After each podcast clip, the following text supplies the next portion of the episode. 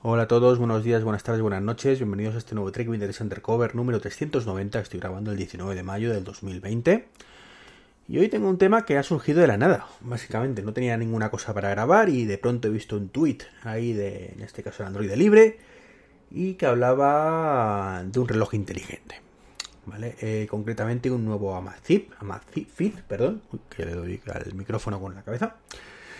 Eh, que todavía se anunció en China únicamente y demás. Entonces me he dado cuenta de una reflexión que la verdad es que llevaba meditando hace tiempo y que nunca la había compartido.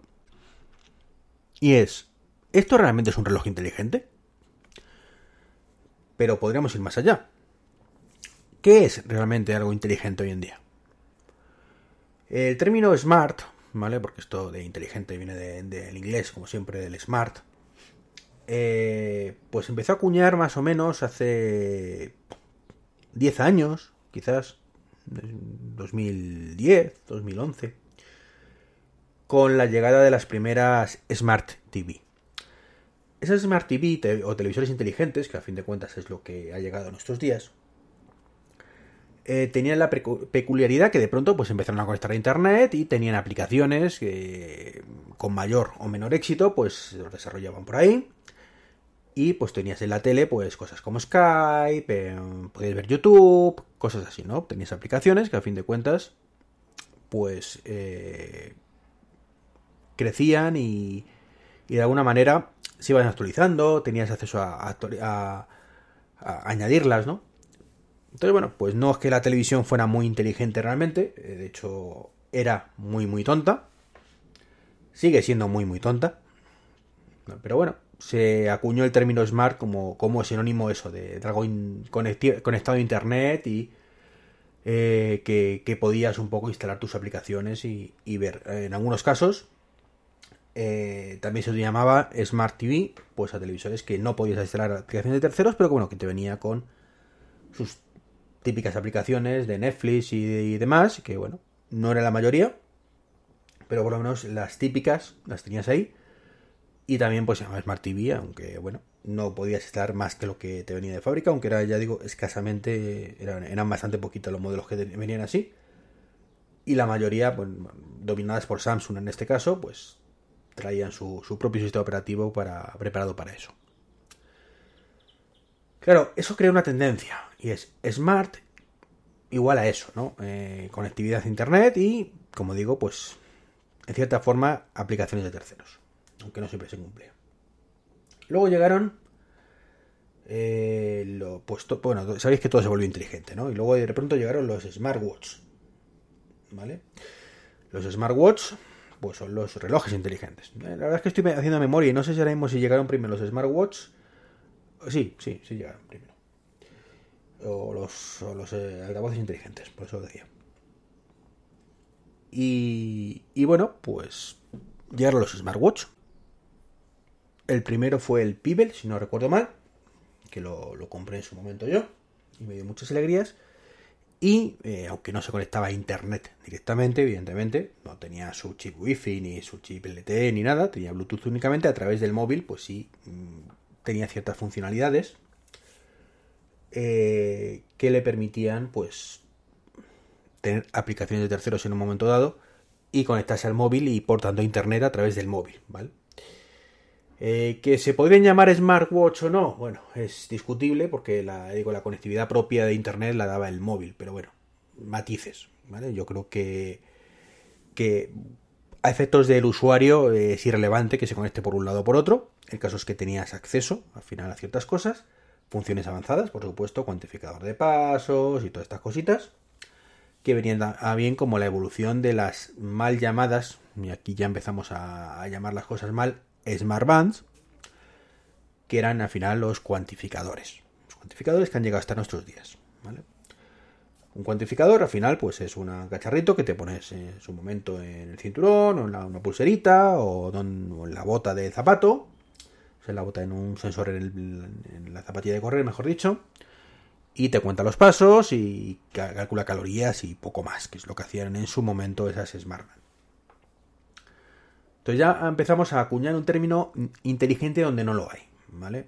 Ya, bueno, de por sí nunca lo ha habido en nada, pero bueno, dentro de, ese, rango, pues no, no era demasiado. Y luego llegaron los altavoces inteligentes, que ahí sí mm, tenemos conectividad a internet, eh, abanderados por, por, por Amazon en este caso, que fue el primero. Eh, por supuesto, como digo, tiene conectividad a internet y además también permite funcionalidad de terceros. Por lo tanto, aquí sí podríamos aplicar esa terminología correctamente. Un altavoz inteligente, aunque ya sabemos que son muy tontos, ¿vale? Eso.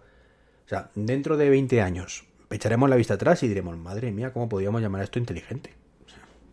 dentro de 20 o dentro de 5, vamos, quién sabe.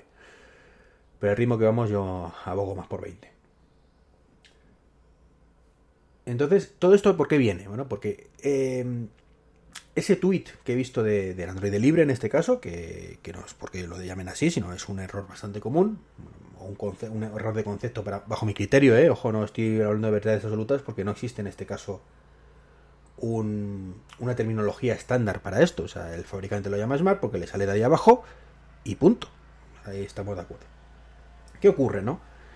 Eh, bueno, los relojes inteligentes, como como he dicho antes, empezaron con el Pebble y han evolucionado, ¿vale? Hacia cosas como el Smart, el, de Apple, el Apple Watch, eh, cosas como los Android Wear, ¿vale?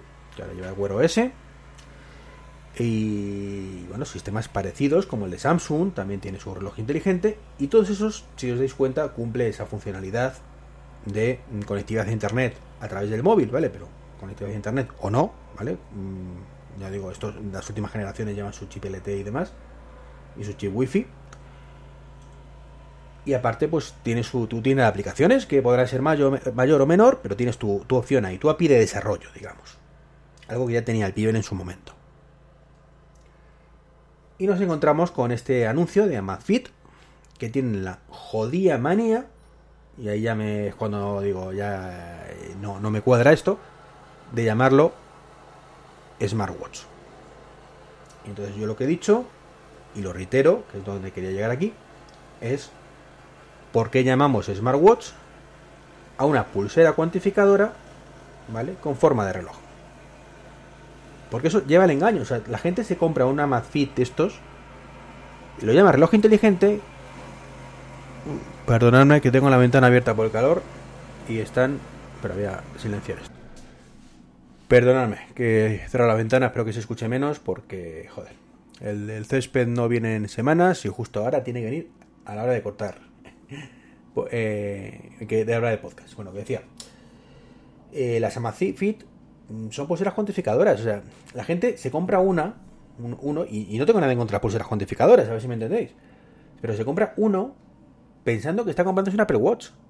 Muchísima gente hace eso. Y más con la copia barata que salió hace poco, el GC, GTZ o GTR o no, no sé el, uno que salió hace un, par de meses, que es un clon de la, del Apple Watch.